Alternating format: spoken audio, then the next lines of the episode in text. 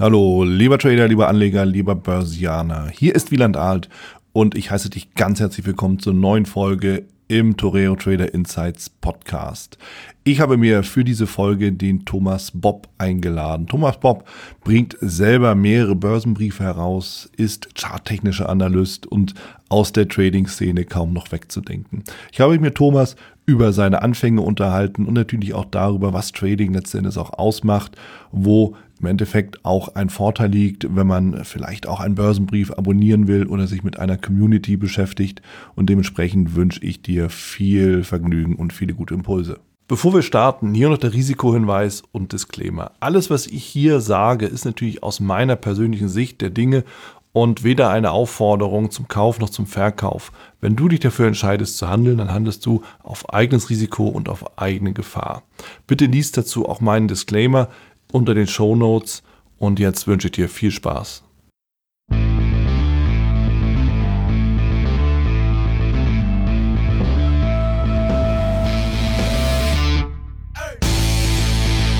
Ich bin hier mit dem Thomas Bob zusammen. Thomas, Thomas Bob ist ein Urgestein aus der Börsen- und Trading-Szene, Herausgeber nicht nur eines, sondern mehrerer Börsenbriefe tatsächlich und ist auch Redakteur, liest auch immer noch mal gegen die Börsenbriefe, ist für die technische Analyse bekannt. Und äh, ja, ich habe Thomas immer wieder mal getroffen auf den Veranstaltungen VTRD und jetzt nutze ich natürlich die Gelegenheit, Thomas, dass du bei uns bist hier bei der VTRD in Hi. Hamburg. Deshalb herzlich willkommen. Hallo, ja.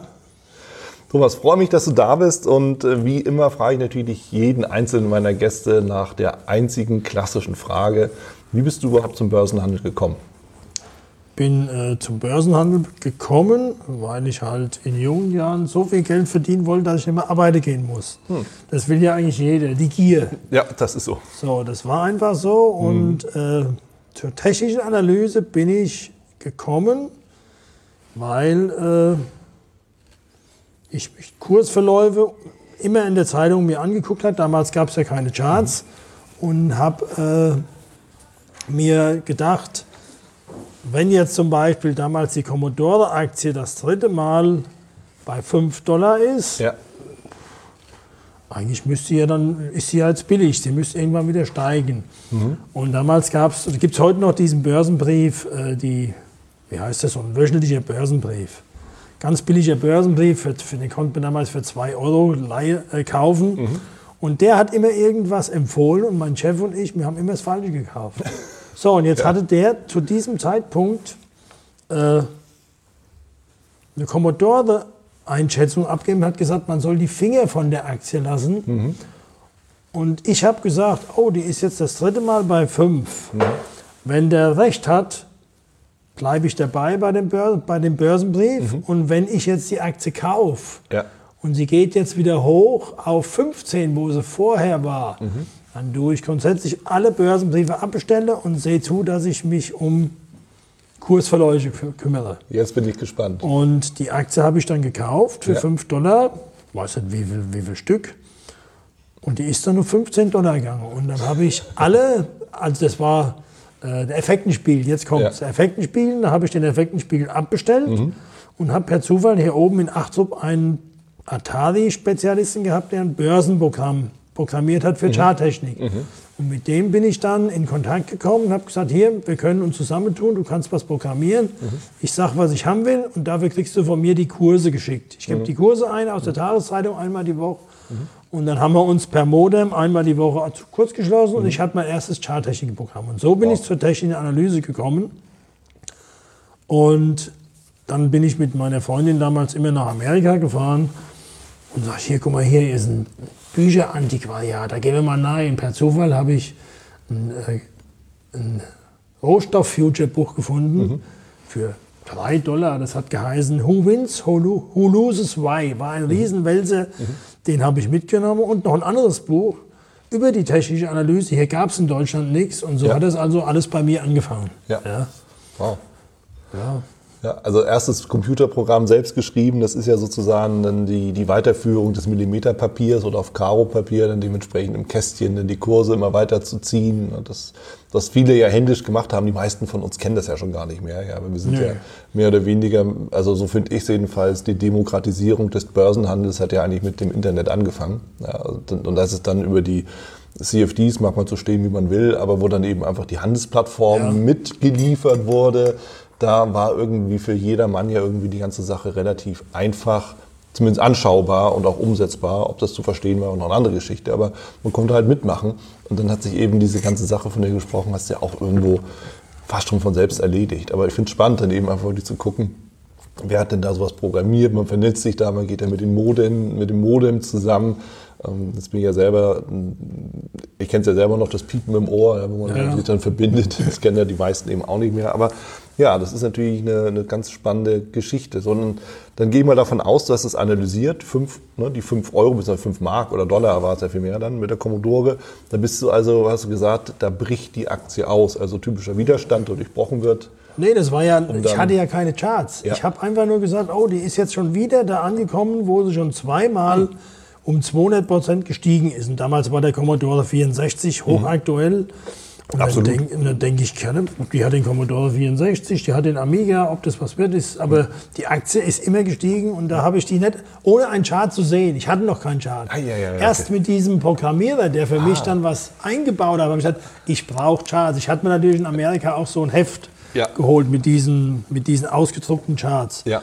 Und das hat dann äh, irgendwie sich verselbstständigt und dann in den nächsten Urlaubsreisen habe ich dann immer wieder Bücher gekauft, habe mhm. dann Bücher per Schiff mir aus Amerika schicken lassen. Wahnsinn. Alles Mögliche, alles in ja. mich gelesen, bis ja. ich dann irgendwann mal eigentlich von allem Ahnung hatte und einfach irgendwann mal bei Zyklen gelandet bin. Mhm.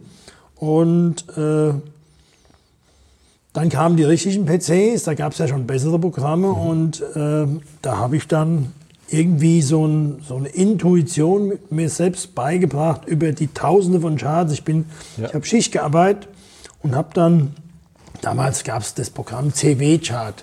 Das okay. konnte man so, so ein uraltes konnte man programmieren, dass der also nachts die Kurse abgerufen hat, mhm. noch über BDX und mhm. hat dann die Charts mit dem Makro ausgedruckt. Das ja. heißt, ich musste dann mit einem äh, 24 Nadeldrucker, der hat im Schrank irgendwo gestanden, der hat dann nachts die Chart ausgedruckt, die ich dann am nächsten Tag mit auf die Arbeit genommen habe, habe meine Linie gezogen. Wahnsinn. Ja.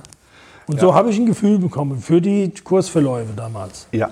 ja. Und ich finde, es ist, ich finde es auch nochmal ganz besonders wichtig auch, was, was ich nämlich daraus höre, ist das absolute Wollen also die Hingabe, ja, ich will wirklich das verfolgen, ich will mich damit beschäftigen, ich will das wissen, ich will das lernen.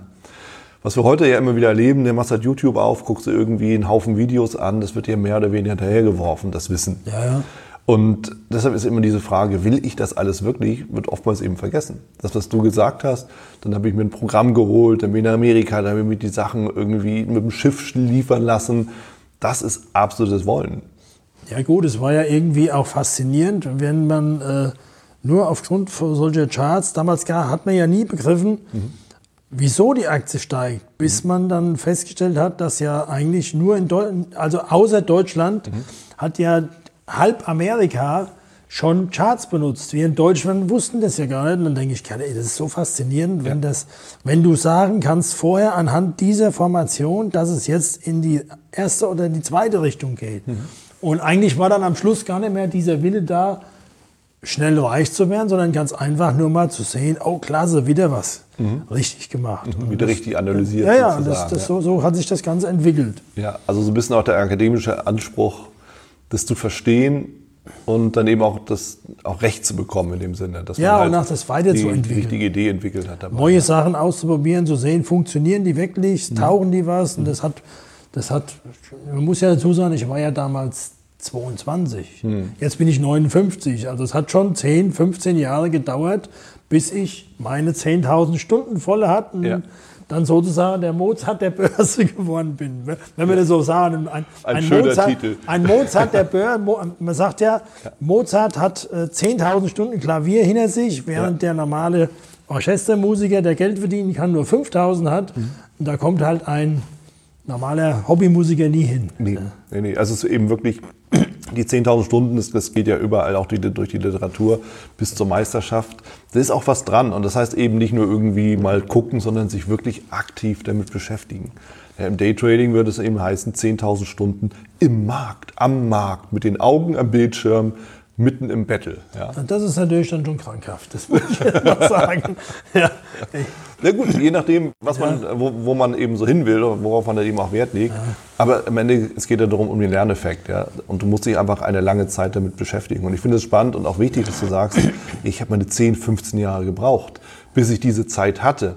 Weil viele sagen ja, hey Mensch, du kannst irgendwie am Wochenende, kommst du irgendwie zum Kurs und danach geht das los. Hm. Ja, das würde ich jetzt nicht machen. Aber man muss halt da jede freie Minute verrückt nach Charts sein. Ja. So war ich. Also, Sonst würde ich ja jetzt auch nicht hier sitzen, weil ich dir immer was Neues zeige. Ja. Ja, aber Ja, also so ein bisschen ähm, Verrücktheit muss, gehört einfach mit dazu. ne? Also der leichte Wahnsinn begleitet uns im Trading dann ja doch. Ja. Das ist schon so.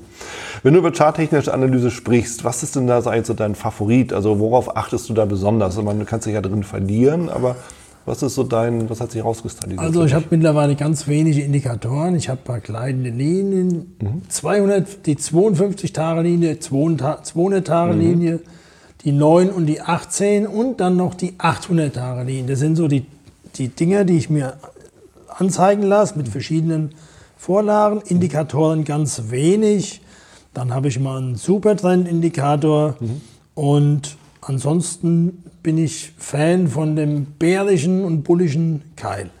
ja. Bärischer Abwärtskeil, bullischer Aufwärtskeil Ja. und dazu noch Unterstützung und Widerstand oberhalb oder unterhalb dieser Spitzen dieser Formation.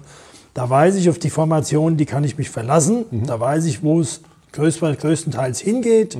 Da weiß ich, was passiert, wenn es doch mal aus so einer Formation in die alte Richtung geht, wann ich nach, nach einem neunten Signal gucken muss. Mhm. Das, eigentlich mehr braucht man nicht. Und halt Sentimentanalyse. Früher waren es ja die Optionsmärkte. Das habe ich jetzt Mache ich jetzt gar nicht mehr, weil es gibt jetzt genügend, die von mir das übernommen haben und das kostenlos im Internet zur Verfügung stellen. Die äh, Analyse von Options Open Interest bedeutet, ich gucke, wo hohe Optionsbestände sind und je mehr, je höher die Optionsbestände sind, desto mehr wird das ein Widerstand oder eine Unterstützung. Weil die Leute schützen ja ihre Positionen. Und dann halt noch die Marktbreite-Indikatoren. Das, das ist jetzt äh, mal auf die Schnelle, ist das das Einzige, was ich so alles benutze. Ja. Das sind teilweise auch schon so ein bisschen fortgeschrittenere Ansätze, also gerade so Open Interest, Marktbreite und so. Das heißt, das geht ja über das reine Lin- Linienziehen oder Formationsanalyse-Thema nochmal deutlich hinaus, dass man eben auch sagt, wo ist eigentlich das Kapital? Ja, und wie viel ist da und wo werden an welcher Stelle werden die Marktteilnehmer gezwungen, in irgendeiner Art und Weise zu reagieren? Das ist ja bei der charttechnischen Analyse, bei der reinen Analyse, beim Blick auf den Chart ja eher spekulativ, dass man eben sagt, ja, da haben wir ein Hoch oder ein Tief. Und an der Stelle ist es annehmbar oder vorstellbar, dass die Marktteilnehmer da verstärkt reagieren. Das ist ja eine Unterstützung, Widerstand, damit die typische Interpretation. Ja, und wenn die Reaktion mehr mit dem Trend ist, dann bricht der Markt eben aus. Und wenn die Reaktion eher genau gegengesetzt ist, dann prallt der Markt dann eben dort entsprechend ab. Aber mit Open Interest dann eben zu schauen, wo sind eben eigentlich wirklich die, die, die, die, die Masse oder die, die, die große Anzahl der Marktteilnehmer, die sich dort eben entsprechend positionieren, ist ja nochmal ein Schritt darüber hinaus. Du beschäftigst dich ja auch noch stark mit Zyklen oder auch Saisonalitäten. Du hattest, glaube ich, auch mal im, im Traders bzw. im Traders Coach, hattest du ja mal so ein, mehr oder weniger eine ganze Zeitschrift darüber rausgebracht. Ja, gut, das ist das Jahrbuch. Ja. Das wird jetzt von anderen Leuten weiterverfolgt. Das, das Traders Börsenjahrbuch, da sind halt über Saisonalitäten, werden äh, übers Vierteljahr, jedes, jedes Vierteljahr haben wir damals vier Kandidaten rausgebracht, die sozusagen zum bestimmten Zeitpunkt äh, saisonal fest oder saisonal schwach sein sollten. Und da konnten die Leute sich im Vorfeld schon so vorbereiten, dass sie in diesem Zeitraum als Beispiel im August 2020 Ja. auf die äh, Rheinmetall-Aktie äh, gucken sollen am Ja. 20. August, dass sie Ja. dann anfängt zu steigen oder sowas. Und wir, haben- wir haben halt, ich habe also bei Traders habe ich noch eine Artikelserie eingeführt, die geht, glaube ich, jetzt in die 70. oder 75. Ausgabe, wo jeden Monat zwei Trading-Gelegenheiten vorgestellt werden mit Saisonalität. Das macht jetzt ein anderer Redakteur, aber die Serie gibt es immer noch. Ja. Was ist denn der Charme an Saisonalitäten? Ich meine, dass Geschichte sich wiederholt, das wird immer wieder behauptet, in der charttechnischen Analyse regelmäßig bewiesen. Aber Saisonalitäten ist ja noch was anderes. Saisonal, Saisonalität ist das erste und einfachste sich selbst adjustierende Handelssystem. Okay, jetzt bin ich gespannt. Weil wenn es funktioniert, Mhm. dann ist es ja ein Handelssystem, auf was man sich verlassen kann, auf die Signale. Ja. Und wenn, äh, wenn es nicht funktioniert, dann fällt es in den Folgejahren raus. Mhm. Das bedeutet, man braucht ja bei Saisonalität mindestens mal eine Trefferquote von 75 Prozent. Ja. Ja. Und je mehr Jahre man hat, die, die es da gibt, Mhm. die man als Datenmaterial hat, desto äh, weniger Wahrscheinlichkeit hast du, dass es schief geht. Das heißt, wenn du natürlich jetzt äh, Aktien hast, die zehn Jahre lang äh, siebenmal gestiegen sind und dreimal gefallen im bestimmten Zeitraum, das heißt, im, im nächsten Jahr entscheidet sich dann, ob das ein Handelssystem wird, was scharf gestellt wird im übernächsten Jahr. Okay. Und äh, das ist das eigentlich der ersten Systeme, die sich selbst adjustieren. Und ich habe äh, festgestellt, das, was ich heute hier beim VTRD vorführe, dass Handelssysteme eine Trefferquotensteigerung haben, wenn du die Saisonalität mit in ein Handelssystem einbaust. Ah, okay. Ja, das heißt, du hast dann weniger Fehlsignale und äh, du kannst halt dann dich so verlassen, dass dein, dein Profitfaktor nochmal um vielleicht 50 Prozent nach oben geht. Ja. Wenn du natürlich nur eine Aktie hast, hast du das Problem, das bringt dir ja nichts, wenn du statt sieben Signalen nur zwei hast. Aber wenn du jetzt 500 Aktien hast, dann ist das völlig unrelevant. Du weißt, die Saisonalität zeigt in die richtige Richtung und du kannst dich auf das Signal verlassen. Und das ist einer der Vorteile von Saisonalität. Man darf sie nie einzeln benutzen, sondern nur als Timing-Instrument. Ja. Was ist denn so eine typische Saisonalität, auf die Anleger mal achten sollten? Ja gut, wir haben jetzt die Thanksgiving Rally, die jetzt in den letzten Jahren nicht so toll funktioniert hat. Wir haben die Jahresend Rally, die letztes Jahr ziemlich viel Geld bei manchen Leuten gekostet hat, weil Ja. sie nicht funktioniert hat. Ja. Wir haben sehr viele Saisonalitäten, die gerade im letzten Jahr nicht funktioniert haben. Aber es gibt in Amerika, muss ich jetzt sagen, Amerika speziell, sehr viele Aktien, die unter dem, dem äh, Radarschirm fliegen, weil das so kleine Werte sind. Die haben eine Saisonalität, die schon seit 10, 20 Jahren funktioniert. Ja? Weil das halt, Amerika ist anders. Muss ich jetzt auch hier dazu sagen, da funktioniert sowieso alles besser. Ja. Deutschland, Europa kann, sind Handelssystementwicklungen sehr schwierig, speziell mit Saisonalität, weil das Datenmaterial nicht so klar definiert ist wie in Amerika. Okay. Gut, in Amerika ist ja auch nochmal eine andere, eine andere Aktienkultur oder Anlagekultur, was, was viele Gründe hat. Und das mag vielleicht daran liegen, dass das Rentensystem da irgendwie ganz anders auch ist, die Eigenverantwortung, Eigenvorsorge natürlich auch so ein Thema ist. Ähm, Und da mag, mag man falsch oder richtig liegen, aber ich behaupte mal, der Spaß am Handel liegt da wahrscheinlich auch nochmal ganz anders als bei uns äh, ja, in gut, Deutschland, das wo wir ja. unsere, unser Sparbuch so haben. Da gehen ganz andere, äh, ganz andere Volumen, Umsätze sind da da. Da kann man sich auch darauf verlassen, dass das funktioniert. Also ich habe, also alles, was ich jetzt mittlerweile selbst handle, ist nur noch in Amerika. Nichts in Europa. Ganz selten mal, weil da funktioniert es halt ganz einfach. Ja. Ja? Ja. ja. Kann ich nachvollziehen und jeder, der sich mal so Charts anschaut, der sieht ja auch dann, ähm, wenn wir zum Beispiel mal so DAX gegen Dow Jones oder S&P legen, dass ähm, ja bei dem DAX eben das eine oder andere dann nicht so sauber aussieht oder auch, auch dargestellt wird, wie beispielsweise bei den großen amerikanischen Indizes. Das ist zumindest mein Bild davon. Ne? Das, was so Was wir noch mittlerweile äh, jetzt wieder anders ist, wir haben die Zeitra den Zeitraum ja in den letzten vielleicht zehn Jahren kam ja das Internet, da kam das kurzfristige Handeln, da gab es im DAX Sprünge von 300, 400 Punkten nach oben oder nach unten, es gab im S&P Sprünge von 50 Punkten nach oben. Das ist jetzt alles vorbei, jetzt haben sich alle die Finger verbrannt Ja. und jetzt sind die Kursbewegungen wieder so schön wie vor der Day-Trading Anfangszeit. Ja. Weil jetzt ist ja auch der Riegel vorgeschoben worden, dass man 25.000 Dollar mindestens haben, wollt, haben muss zum Daytrading. Damit, hat, damit, wurde der ganze Spekulation, dieser, diese, diesen Hin- und Herbewegungen wurde das Feuer, also sozusagen das, äh, wie nennt man das, das Pulver weggenommen. Ja. Ja. ja. Man kann sich also jetzt mehr auf die schönen Trends äh, äh, verlassen. Mhm. Dann höre ich auch daraus, du bist ja eher Trendfolger, dann, als dass du gegen den Trend handelst. Ja, nicht unbedingt. Also ich mache jetzt nur noch automatisch, ich lasse mir Signale anzeigen und halt äh, Schreiboptionen mit Filtersystemen. Da gucke ich genau, dass ich genug Geld kriege. Sonst mache ich es nicht. Ja. Ist ja nicht mehr nötig. vom finanziellen her geht mir es gut. Das heißt, ja. jetzt ist es nicht mehr so doll, dass ich jetzt unbedingt äh, schön und reich und berühmt werden will. Wie man so schön Bist sagt. du schon alles drei, ja? nee, schön nicht mehr. Schön nicht mehr. Aber ich bin seit 20 Jahren daheim mhm. und damit hat sich dieses Daheimbleiben-Ziel vollständig erledigt. Perfekt. Ja. Perfekt. Finde find ich äh, auch, auch äh, gut, dass du das so sagst, weil ich höre daraus das Daheimbleiben-Ziel. Also letzten Endes, was will ich mit dem Trading auch erreichen? Ja, will ich einfach es schaffen, dass ich von zu Hause arbeite?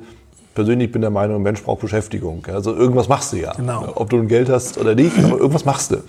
Und wenn du sagst, mein Ziel ist es eben zu Hause zu arbeiten, dann hast du das erfüllt. Ähm, Kompliment und Gratulation, dass du schon vor 20 Jahren dann gemacht hast.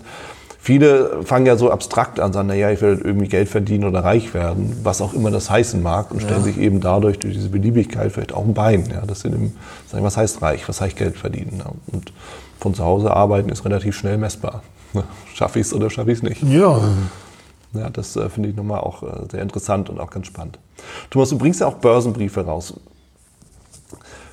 Du bist ja schon seit mehreren Jahren damit unterwegs und du so wie ich dich mal verstanden habe, du liest ja auch welche Korrektur oder überprüfst die dann. Ja, das habe ich aber das habe ich also jetzt, also ich bin, habe Börsenbriefe begutachtet, habe dann mhm. Empfehlungen gegeben, mhm. äh, was man verbessern kann, so zwei, drei Sachen und ja. äh, jetzt habe ich halt nur noch zwei Börsenbriefe, die ich halt jede Woche werden die vom Verlag veröffentlicht, mhm. an die Leser geschickt mhm.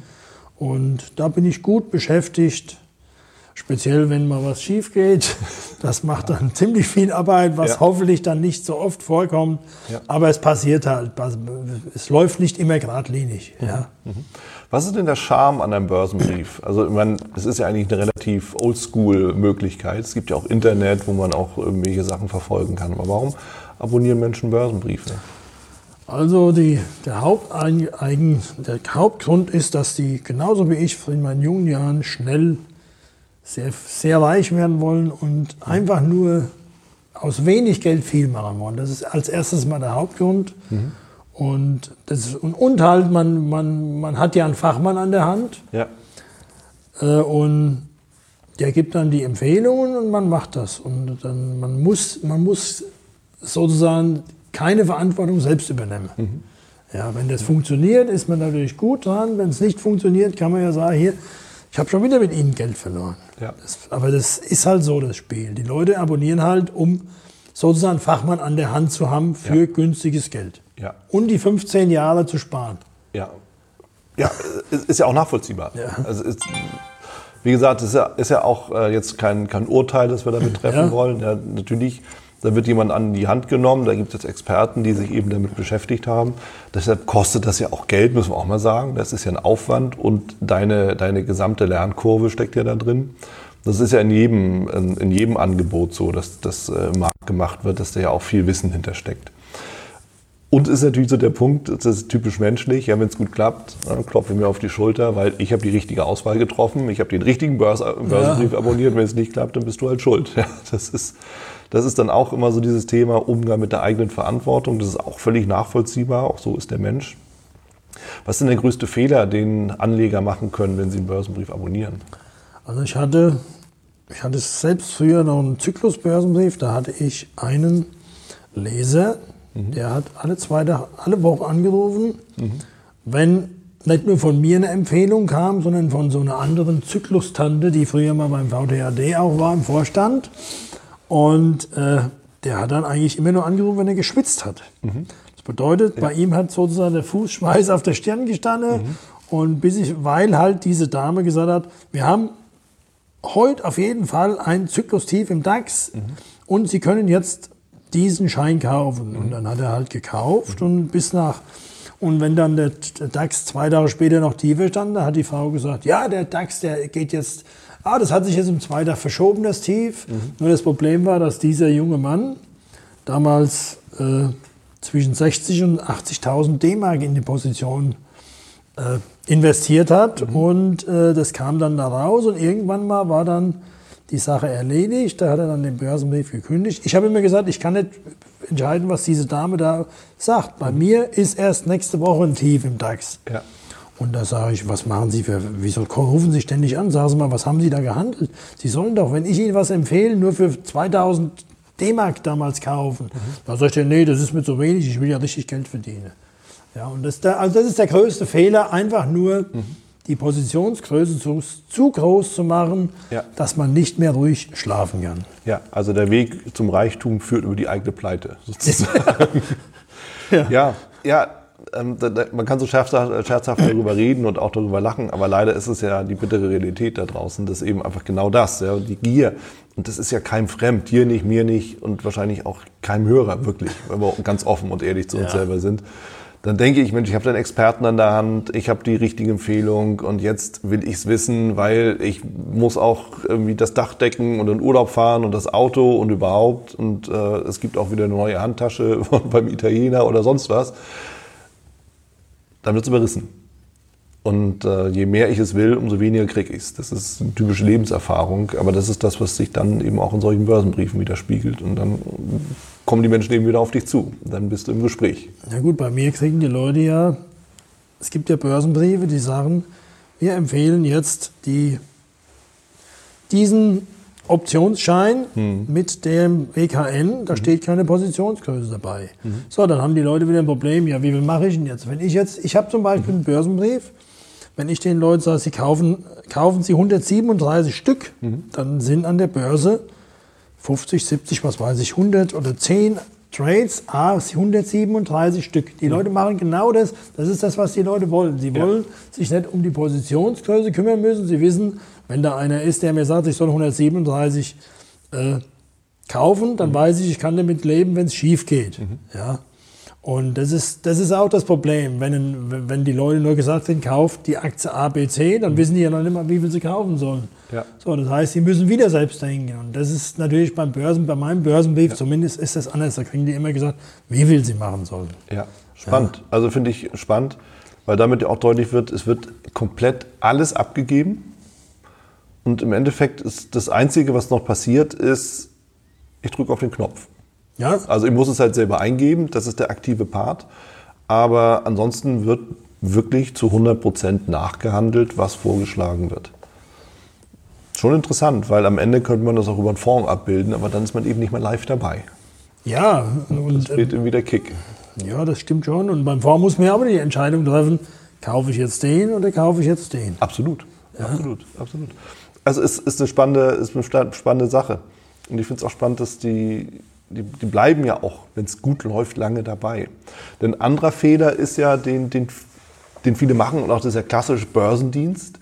Ähm, man steigt ein und ist immer, immer zur denkbar schlechten Zeit, fängt gleich mit dem Verlust an, kommt vielleicht der zweite Verlust hinterher, weil eben ne, Trefferquote. Und vielleicht kannst du das bestätigen, dann geht es natürlich immer oftmals so, dass man sagt, na jetzt habe ich zwei, drei Verluste gemacht, das taugt ja alles nichts. Ich gehe mal zum nächsten. Was natürlich wiederum bedeutet, dass die zum denkbar schlechten Zeitpunkt einsteigen, wieder zwei, drei Verluste machen, sagen, das taugt ja auch nichts, ich gehe wieder zum nächsten ja. und so weiter und so fort und irgendwie dann immer wieder weggehen, die Verlustphase mitnehmen, die Gewinnphase aber einfach außen vor lassen, weil sie das Vertrauen nicht haben. Na gut, wie in den Anfang der 2000er Jahre hatte ich ja noch einen richtig eigenen Börsenbrief, mhm. also alles selbst gemacht. Da haben die Leute dann damals, die sind immer gekommen, wenn äh, die Leute sind immer gekommen, wenn äh, ich fünf Gewinner in Folge hatte. Mhm. Dann haben die Leute Interesse gezeigt. Mhm. Dabei weiß ja jeder von uns, dass es schwieriger wird, den sechsten, den siebten und den achten zu präsentieren, ja. weil es kommt unweigerlich ein Verlust. Jetzt sind ja. aber neue Leute gekommen, ja. wenn der Börsenbrief fünf Gewinner in Folge mhm. hat. So, da weißt du ganz genau, diese Leute werden die Testphase, wenn du nicht jetzt in der nächsten Ausgabe richtig nichts mit der Empfehlung, werden die ganz schnell wieder verschwinden. Ja? Und äh, das, das ist aber das typische menschliche Verhalten. Man will halt die guten Sachen mitmachen. Mhm. Aber die waren ja vielleicht ausnahmsweise jetzt kurzzeitig beendet oder pausieren, mhm. da muss man halt dabei bleiben. Ja. ja. ja. Also Vertrauen zu haben, dabei bleiben, die Durststrecken mitnehmen, um dann eben auch erfolgreich zu sein und gleichzeitig aber immer auch das Risiko zu, be zu berücksichtigen und eben dann doch nicht schnell reich werden, sondern eher kontinuierlich reich werden. Einkommenstrades sage ich da immer ja. dazu. Ja, vollkommen.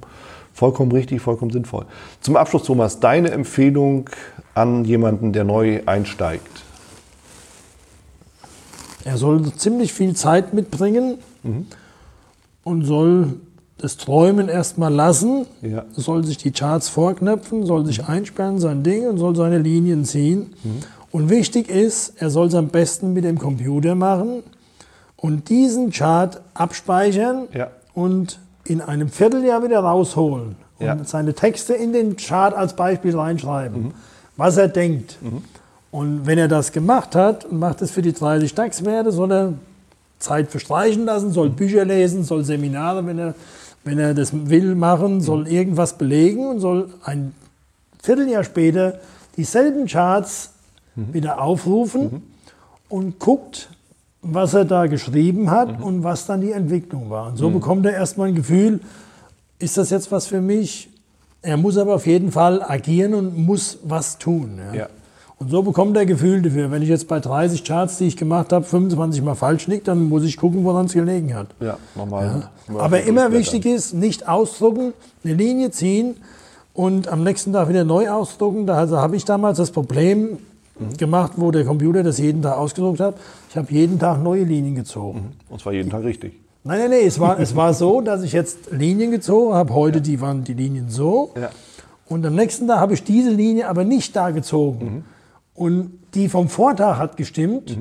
Und irgendwann war die Bewegung dann auf einmal, die hat nicht gepasst. Ich hatte Ja. nur die Linie falsch gezogen. Wenn ich aber die Linie immer an derselben Stelle habe, dann weiß ich, am Chart ändert sich nicht viel. Ja, das, das ist wichtig. Es muss immer derselbe Blick sein. Ja, ja, gut. Und das lässt sich ja leicht machen, heute abspeichern, wieder aufrufen. Es geht auch bei den Online-Plattformen, es geht auch bei den Gratis-Plattformen. Von daher finde ich es eine gute, wichtige Empfehlung. Klasse. Thomas, vielen Dank für deine Zeit, deinen Input und ja, ich freue mich auf deinen Vortrag. Bleibt dir jetzt natürlich als äh, Podcast-Hörer etwas verborgen, aber es gibt ja immer die Gelegenheit, dich zu sehen, zu genießen und dann dir auch Ich zuzuschauen. bin nächstes Jahr in Berlin beim VTHD, ich weiß noch nicht wann. Und wahrscheinlich werden noch einige andere, wenn der Vortrag heute Abend gut ist, bestimmt sich bei mir melden. Beim VTHD mache ich immer gern Vorträge. Wunderbar, klasse. Ja. In diesem Sinne, Thomas. Danke dir. Tschüss. Tschüss. Das war's auch schon wieder hier im Torero Trader Insights Podcast. Ich freue mich, dass du dabei warst und ich wünsche dir natürlich viel Erfolg bei der Umsetzung der Impulse. Denn äh, wenn wir über Impulse sprechen, dann heißt es natürlich auch für dich, dass du überlegen musst, wie kann ich das in meine persönliche Praxis am besten auch umsetzen, adaptieren und dabei halt eben alles Gute, viel Erfolg. Wenn dir der Podcast gefällt, dann äh, teile ihn auf jeden Fall mit deinen Freunden, Bekannten und all denen, von denen du weißt, dass sie sich für Börsenhandel und Trading interessieren. Hinterlass mir gerne auch eine Bewertung oder schick mir eine E-Mail, wenn du mit mir in Kontakt treten möchtest. Folge mir auf Facebook und vergiss nicht den Newsletter zu abonnieren der Torero Trader School, um eben immer auf dem aktuellen Stand der Dinge zu sein, was Veranstaltungen, Ausbildung, Schulung, Vorträge oder auch neue Artikel angeht. Na, In dem Sinne freue ich mich aufs nächste Mal gemeinsam mit dir, wünsche dir viel Erfolg, alles Gute, bis zum nächsten Mal bei Torero Trader Insights, dein Wieland Alt.